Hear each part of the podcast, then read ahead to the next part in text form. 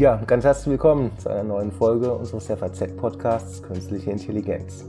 In dem Podcast sprechen wir mit ausgewählten Expertinnen und Experten aus der Wirtschaft, aber auch aus der Wissenschaft ganz konkret über die Anwendung von künstlicher Intelligenz, die ökonomischen Effekte, aber auch über die Grenzen der Nutzung dieser neuen Technologien.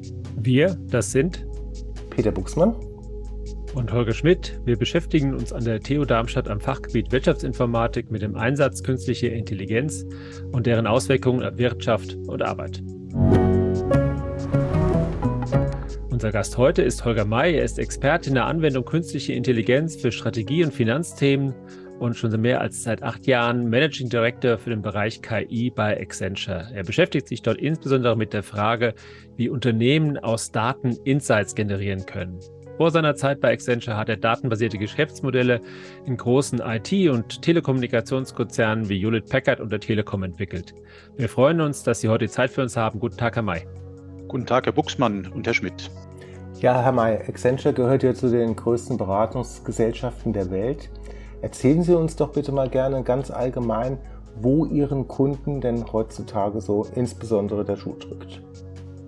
Die letzten Jahre waren allgemein nicht einfach für die meisten Unternehmen. Äh, Covid hat die Unternehmen vor ganz neue Herausforderungen gestellt. Der Ukraine-Krieg kam jetzt dazu. Ähm, wir haben es mit steigenden, äh, rapide steigenden Energiepreisen zu tun. Und global steuern wir auf eine Rezession zu. Um jetzt wettbewerbsfähig zu bleiben, müssen die Unternehmen sich neu erfinden. Die Unternehmen durchlaufen dabei die unterschiedlichsten Transformationen. Diese werden immer komplexer und immer schneller. Es kommen immer mehr äh, solche Transformationen, die auch gleichzeitig stattfinden. Die Migration in Richtung Cloud ist nach wie vor für alle unsere Kunden sehr wichtig. Äh, dabei stehen äh, an vorderster Stelle mit die Security-Anforderungen und Nachhaltigkeit gewinnt zunehmend an Bedeutung. Wenn wir uns den Stand der Digitalisierung mal anschauen, auch im Vergleich zu Ihren internationalen Kunden, stimmt der Eindruck, dass die Digitalisierung meist eher den großen Unternehmen hilft und die vom Mittelstand geprägte deutsche Wirtschaft sich damit noch eher schwer tut? Äh, Deutschland hat, was die Digitalisierung angeht, in den letzten Jahren sehr stark aufgeholt. Das ist auch zwischenzeitlich äh, bis zum Mittelstand angekommen. Wir sehen eher Unterschiede zwischen den verschiedenen Industrien. Ich möchte das kurz am Beispiel äh, des KI-Reifegrades KI erklären. Das basiert auf einer Studie, die wir letztes Jahr durchgeführt haben und jetzt kürzlich veröffentlicht haben. Da haben wir Unternehmen bezüglich der KI-Reife untersucht. Und äh, wir haben festgestellt, das äh, ist wahrscheinlich wenig äh, überraschend, dass, äh, was den KI-Reifegrad angeht, die Technologieunternehmen führend sind.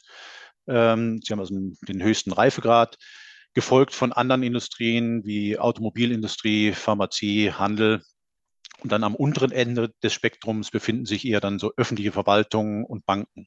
Und wie haben Sie das, wie haben Sie das gemessen, diesen, diesen KI-Reifegrad? Also vielleicht jetzt nicht im Detail, aber so grundsätzlich, ähm, dass wir uns ein Bild machen könnten.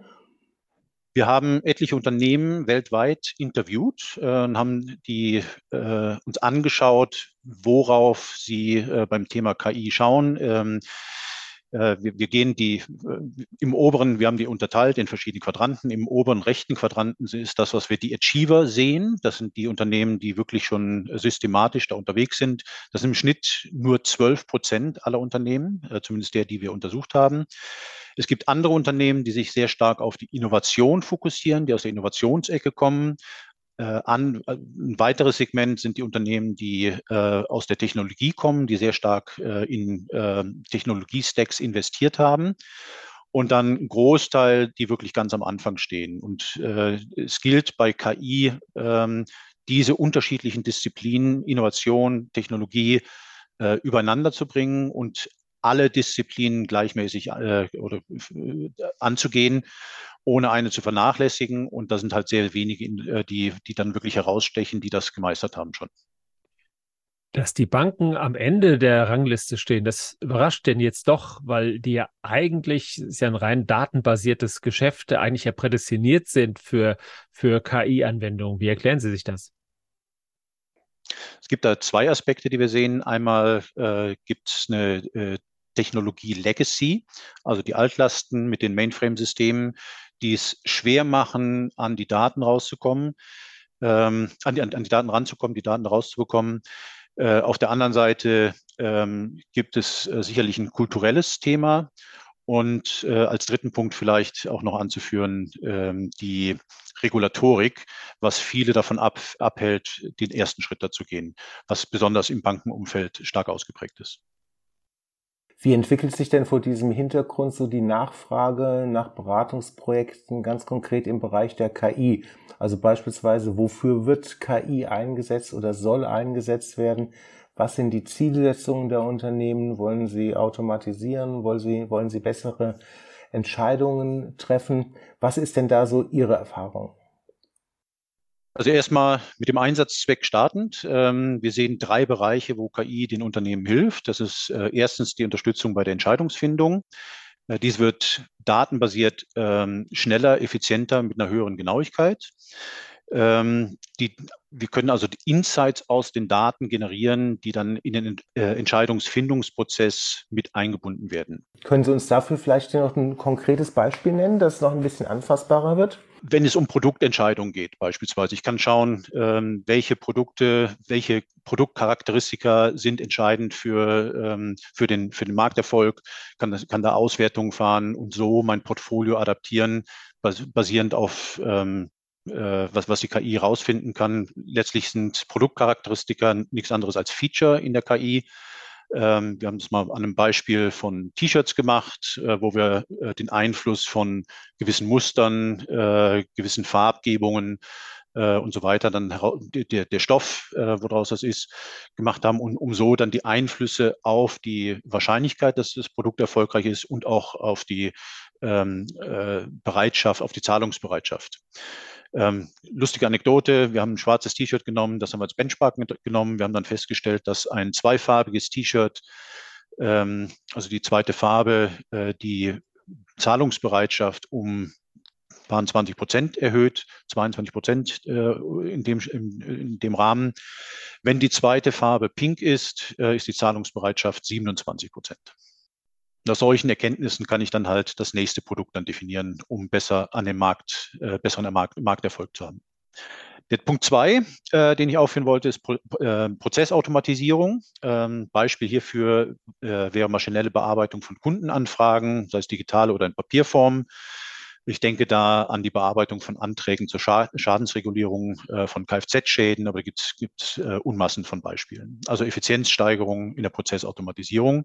Und dann ähm, das Thema Innovation, äh, gerade schon äh, angerissen, äh, Innovation von Produkten und von Diensten, die die Unternehmen an, äh, an, äh, anbieten. Äh, das kann hingehen bis zur Einführung von neuen Geschäftsmodellen. Ein, auch hier wieder ein Beispiel. Predictive Maintenance kann ich einsetzen, um die Verfügbarkeit von Maschinen zu erhöhen. Das ist erstmal Schönes. Äh, wir haben Kunden, die daraus ein ganz neues Geschäftsmodell gemacht haben, die also jetzt nicht mehr das Produkt als solches anbieten, sondern die Leistung, die die Maschine erfüllt, in einem as-a-Service-Modell. Ähm, und da kann man dann äh, mit der Predictive Maintenance die Verfügbarkeiten garantieren äh, und ganz andere Service-Level-Agreements abschließen. Das Risiko und das Investment wird verlagert von dem Kunden auf den Herstellern, auf den Hersteller, was das Produkt umso attraktiver dann macht. So, die, was die Unternehmen erreichen wollen, ähm, im, im, Fokus steht immer die Wertgenerierung für die Unternehmen äh, auf Basis von KI. Das kann auf der einen Seite die Erhöhung des Umsatzes bedeuten, andererseits auch eine Effizienzsteigerung. Zudem sehen wir KI äh, bei der Einsatzmöglichkeit in Überwachung, bei der Einhaltung von regulatorischen Anforderungen, wie beispielsweise Geldwäscheüberwachung in den Finanzinstituten.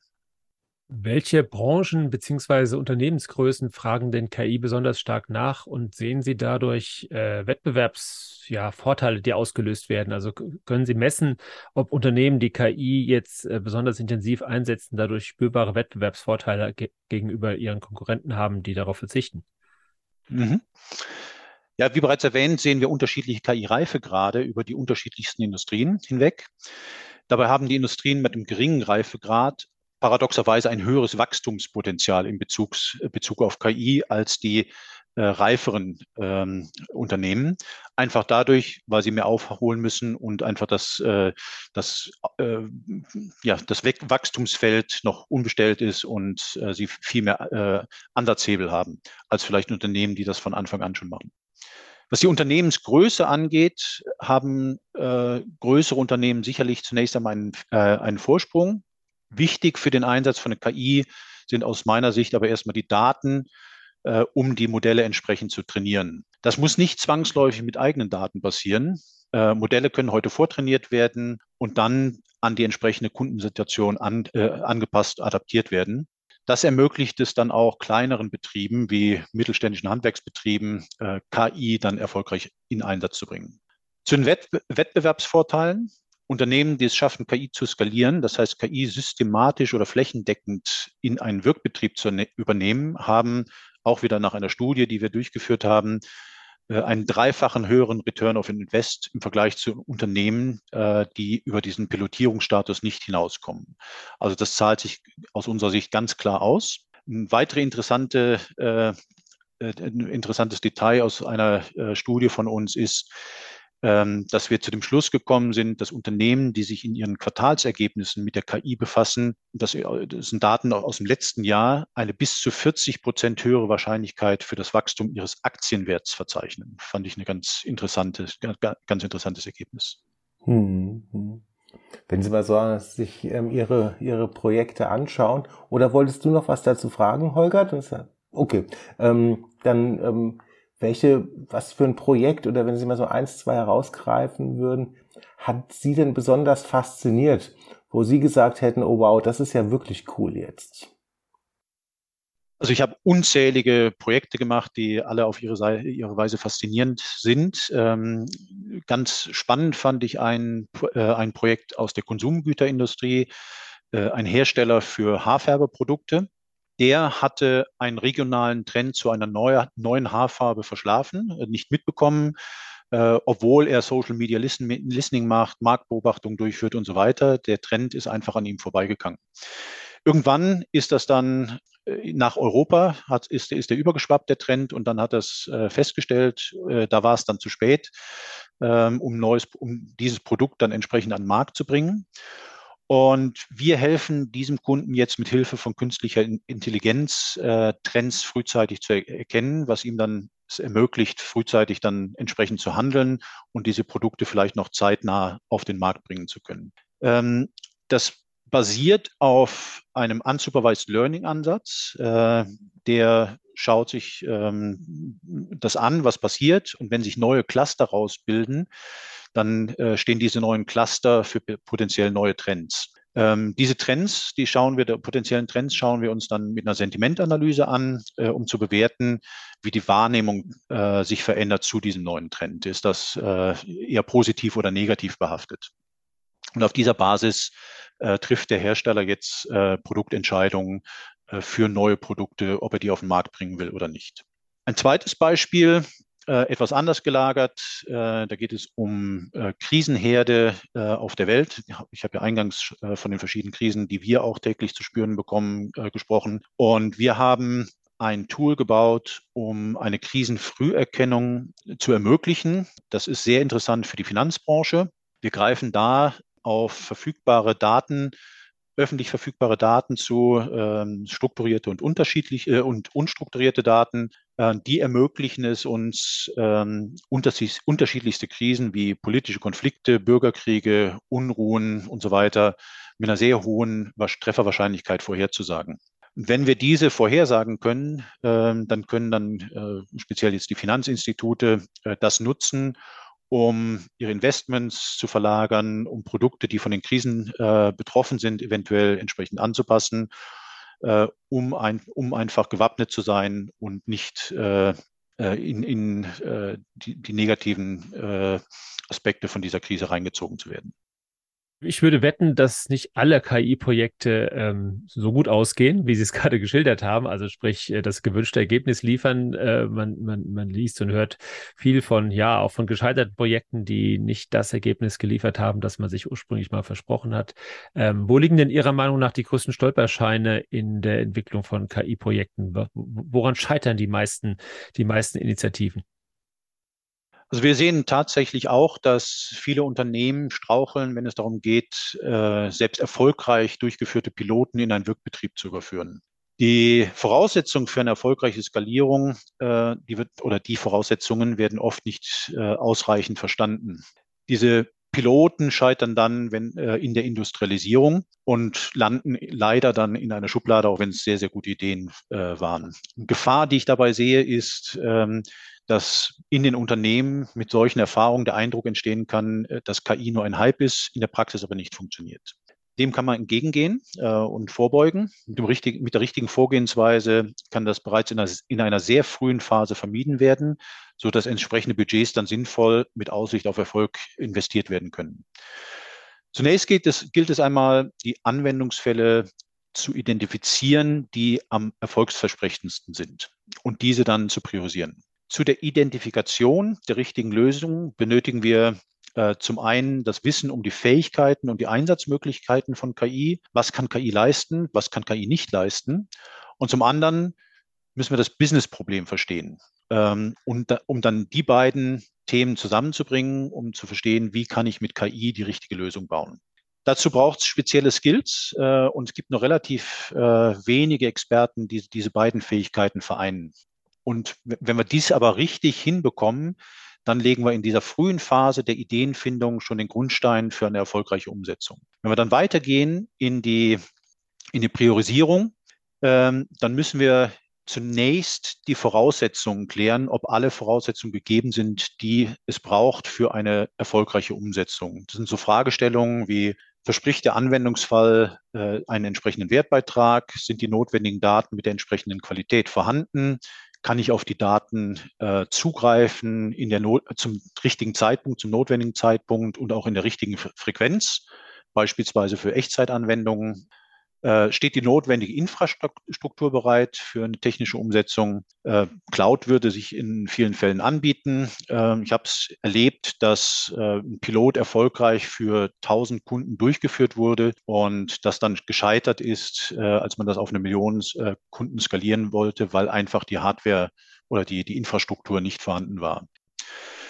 Dann äh, muss ich mir die Prozesse im Unternehmen anschauen. Äh, sind die auf die speziellen Anforderungen von der KI vorbereitet? Hier ist das Stichwort äh, MLOps beispielsweise. Und dann äh, nicht zuletzt, kann ich denn auch die Ergebnisse, die mir die KI liefert, in die entsprechenden Businessprozesse integrieren?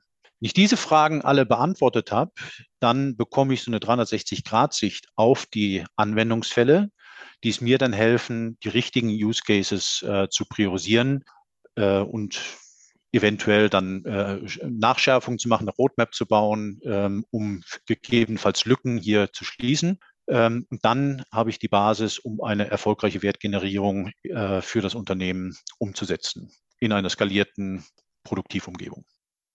Also wenn KI nicht funktioniert, wenn ich Sie richtig verstanden habe, dann ist es überwiegend ein Managementproblem und eher selten ein Technikproblem, oder? Würden Sie dem zustimmen?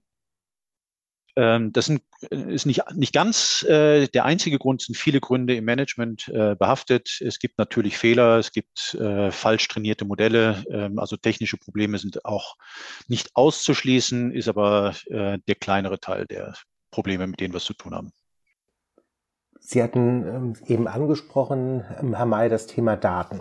So aus unserer Erfahrung ähm, ist eigentlich die Qualität der Daten, die Quantität, vielleicht die Diversität der Daten ist vielleicht ein ganz, ganz zentraler Erfolgsfaktor, wenn wir eine KI anwenden wollen. Vielleicht noch wichtiger als die Verfügbarkeit von Algorithmen, weil die werden ja häufig schon von großen ähm, Internetgiganten ähm, bereitgestellt. Würden Sie dem zustimmen, dass sich eigentlich alles um das Thema Daten dreht, wie gut dann letztendlich eine KI-Anwendung funktioniert? Die Datenmenge an sich selber ist gar nicht mehr so ausschlaggebend. Ähm, aus meiner Sicht geht es vielmehr darum, die richtigen Daten zu haben. Ich muss das Erf Modell ja erfolgreich trainieren und dazu brauche ich eine, eine richtige Abdeckung. Ähm, ein Beispiel, weshalb die Datenmenge allein nicht der, der Showstopper für ein Unternehmen sein sollte, ist, äh, es gibt heute Anbieter, die Daten verschiedener Kunden zusammenfassen und dann auf dieser Basis entsprechende Lösungen entwickeln. Also ich muss gar nicht selber um alle, über alle Daten verfügen. Bei der Ursachensuche äh, für eine mangelnde Nutzung von Daten im Unternehmen äh, sehen wir aber verschiedene weitere Gründe. Viele Unternehmen scheitern heute an der Datenbereitstellung. Ja, Daten stecken heute in Silos fest äh, und die Owner von diesen Tools, wo die Daten äh, äh, auf, aufkommen, äh, wo die Daten dann abgelegt werden, die sind dann oft nicht äh, bereit, diese Daten im Unternehmen zu teilen. Äh, also die Bereitschaft ist einfach nicht vorhanden. Ähm, an der Stelle wieder ein Management-Thema. Äh, aus unserer Sicht helfen hier die, hilft es, die entsprechenden Unternehmens Leitlinien durch die Geschäftsführung zu verankern, so dass ich die Daten dann wirklich als Asset des Unternehmens sehe und äh, über, die, unter, über die Bereichsgrenzen hinaus nutzbar mache. Ein anderer Punkt ist, äh, der oft vorgeschoben wird, ist die mangelnde Datenqualität, äh, wird oft als Showstopper tatsächlich hergenommen. Ähm, bevor man überhaupt anfangen will, müssen, wir müssen die Datenlage erstmal klären. Ich hatte eine Kundensituation, ähm, da hat das Business die Anforderung gestellt, 5000, äh, irgendwas zwischen 5000 und 7000 Datenquellen äh, zentral in einer bereinigten Form bereitzustellen. Und die Daten äh, waren alles andere als sauber. Die Qualität war durchaus mangelhaft in einigen Fällen. Wir haben uns die Anforderungen da nochmal genau angeschaut zu diesen Datenquellen und sind dann nach einigen Interviews zu dem Schluss gekommen, dass man mehr als 80 Prozent der geplanten Wertgenerierung bereits mit wenigen übersichtlichen Datenquellen, in dem Fall kleiner 100, erzielen kann. Ähm, diese Datenquellen, die wir da identifiziert haben, die nennen wir kritische Datenelemente. Und auf die haben wir uns im Schritt eins erstmal fokussiert. Und das ist eine ganz andere Geschichte, ob ich jetzt 100 Datenquellen äh, zusammenfahren muss und, und bereinigen muss oder ob ich von 7000 spreche. Ähm, wir haben über diese 100 äh, dieses Projekt sehr, sehr erfolgreich gemacht. Der Kunde ist inzwischen, äh, was wir eine Data-Driven Company nennen, äh, also hat die äh, Insights, die aus den Daten generiert, in alle entscheidungsfindenden Prozesse mit eingebettet und ist sehr erfolgreich dabei. Nach und nach sind wir jetzt dabei, weitere Datenquellen anwendungsbezogen, anwendungsfallbezogen mit hinzuzunehmen aber wir sind weit weg von diesen äh, ursprünglich ausgewiesenen Zieldatenquellen von über 7000. Okay, und dann sagen, dann sagen Sie praktisch ähm, so im Sinne eines pragmatischen Ansatzes, dann lasst uns vielleicht mit ähm, nur 100 statt diesen 7000 Datenquellen starten, dann kommen wir vielleicht in einem definierten Zeitraum, der nicht zu lange ist, zu einem guten Ergebnis. Ähm, im Vergleich dazu, wenn wir jetzt mit 7000 dann ein noch besseres Ergebnis wahrscheinlich erzielen würden, ist diese Zeit, ähm, die dafür dann gebraucht wird, einfach zu lang. Ganz genau. Also ma machen wir es zu kompliziert oft? Also gehen wir KI zu kompliziert an? Denken wir zu kompliziert, dass wir megamäßig viele Daten brauchen und am Ende sind die gar nicht notwendig? Das ist durchaus ein Muster, was ich sehe. Ähm, man kann mit pragmatischen Ansätzen sehr viele Teilerfolge erzielen. Und ich, es gibt viele Anwendungsfälle, wo ich mit 80 Prozent schon sehr, sehr gut unterwegs bin. Ja, das heißt ja nicht, dass die 20 Prozent dann falsch sind. Ich, ich detektiere die äh, vielleicht nicht, aber mit 80 Prozent bringt mich das schon sehr, sehr viel weiter, als wenn ich gar keine Sichtbarkeit habe. Mhm.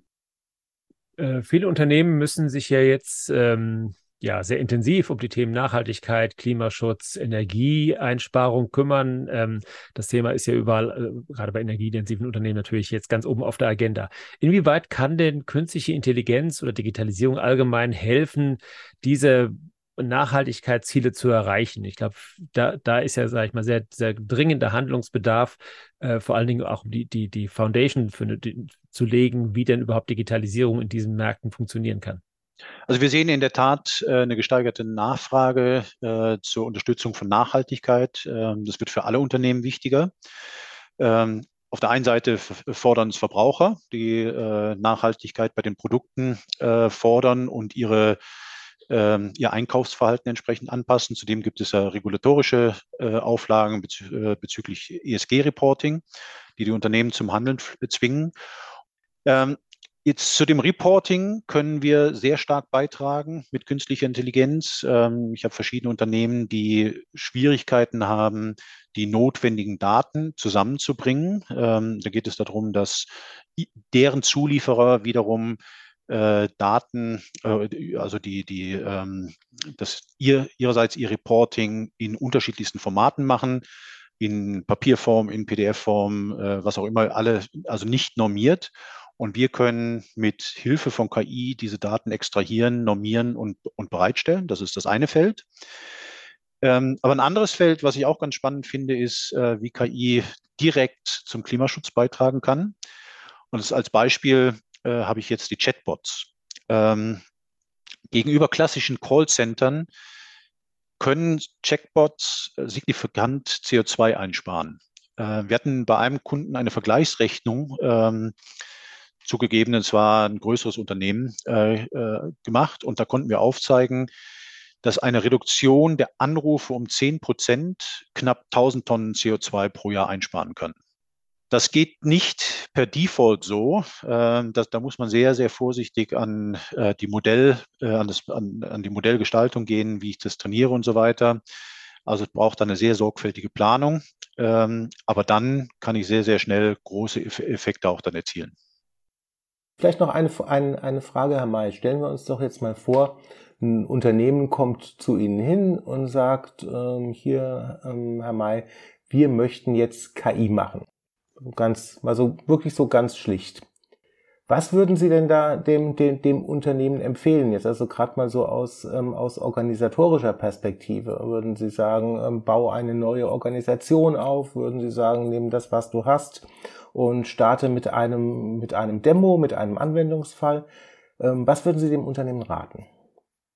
Also zunächst muss ich erstmal anschauen, wie passt das Thema KI in die Unternehmensstrategie. Ja, wenn das äh, dauerhaft als Wertbeitrag, den ich im Unternehmen äh, halten muss, sehe, dann äh, muss das Unternehmen oder sollte das Unternehmen sicherlich eine Abteilung aufbauen, um sich diese Kompetenzen äh, anzueignen.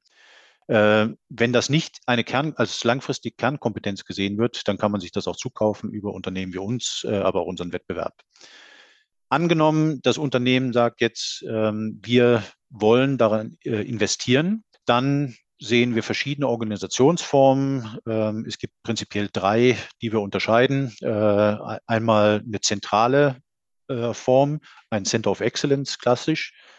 Ähm, dann die meisten Unternehmen starten ja nicht bei Null, sondern die haben schon verschiedene vereinzelte Initiativen, was dann sehr verteilt ist ähm, in den einzelnen Unternehmensbereichen, in den Märkten, in den äh, Funktionen. Und das, was wir dann empfehlen, ist so ein Mix aus diesen beiden Welten, ein hybrides Modell, äh, was wir Hub-and-Spoke-Modell nennen. Wo dieses äh, ähm, Center oder wo diese, wo der Hub dann aufge aufgehängt ist, ist ähm, abhängig so ein bisschen von der Unternehmensstrategie. Ähm, viele dieser Hubs entstehen aus einer äh, klassischen Finance-Organisation, wo früher BI aufgehängt war oder heute auch noch ist, wo die Daten schon vorhanden sind, wo es eine Affinität zu Daten gibt. Äh, das kann aber auch im Vertrieb sein, äh, beim, äh, im, im äh, im Betrieb, ähm, wirklich, es gibt da keine Grenzen. Äh, letztendlich sehe ich KI als Business-Thema ähm, und das sollte in, ganz stark im Business verankert sein. Ja, Herr May, herzlichen Dank, dass Sie sich heute die Zeit für dieses spannende Gespräch genommen haben. Peter Buchsmann und ich, wir melden uns Anfang Oktober wieder mit einem Thema rund um die künstliche Intelligenz. Vielen Dank und bis dahin.